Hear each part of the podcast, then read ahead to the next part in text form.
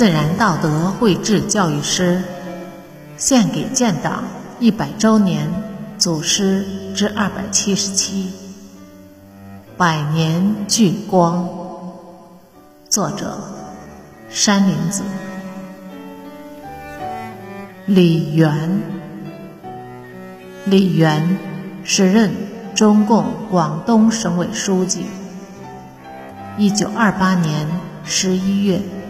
他转移到大埔县三河坝一带战斗，不幸被反动武装逮捕。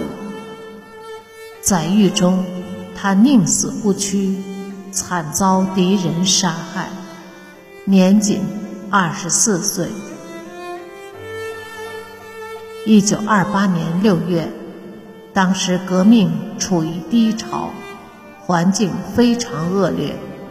而李元不顾个人安危，以革命利益为重，随时做好牺牲的准备。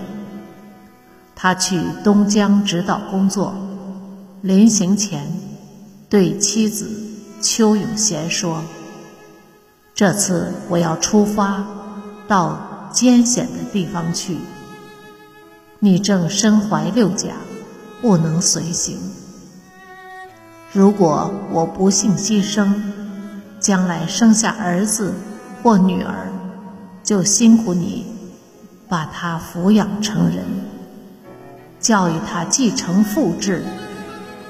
也许孩子出世时已不能见到爸爸了，并交代说你要把我跛脚的父亲和瞎眼的母亲服侍好替我尽孝道。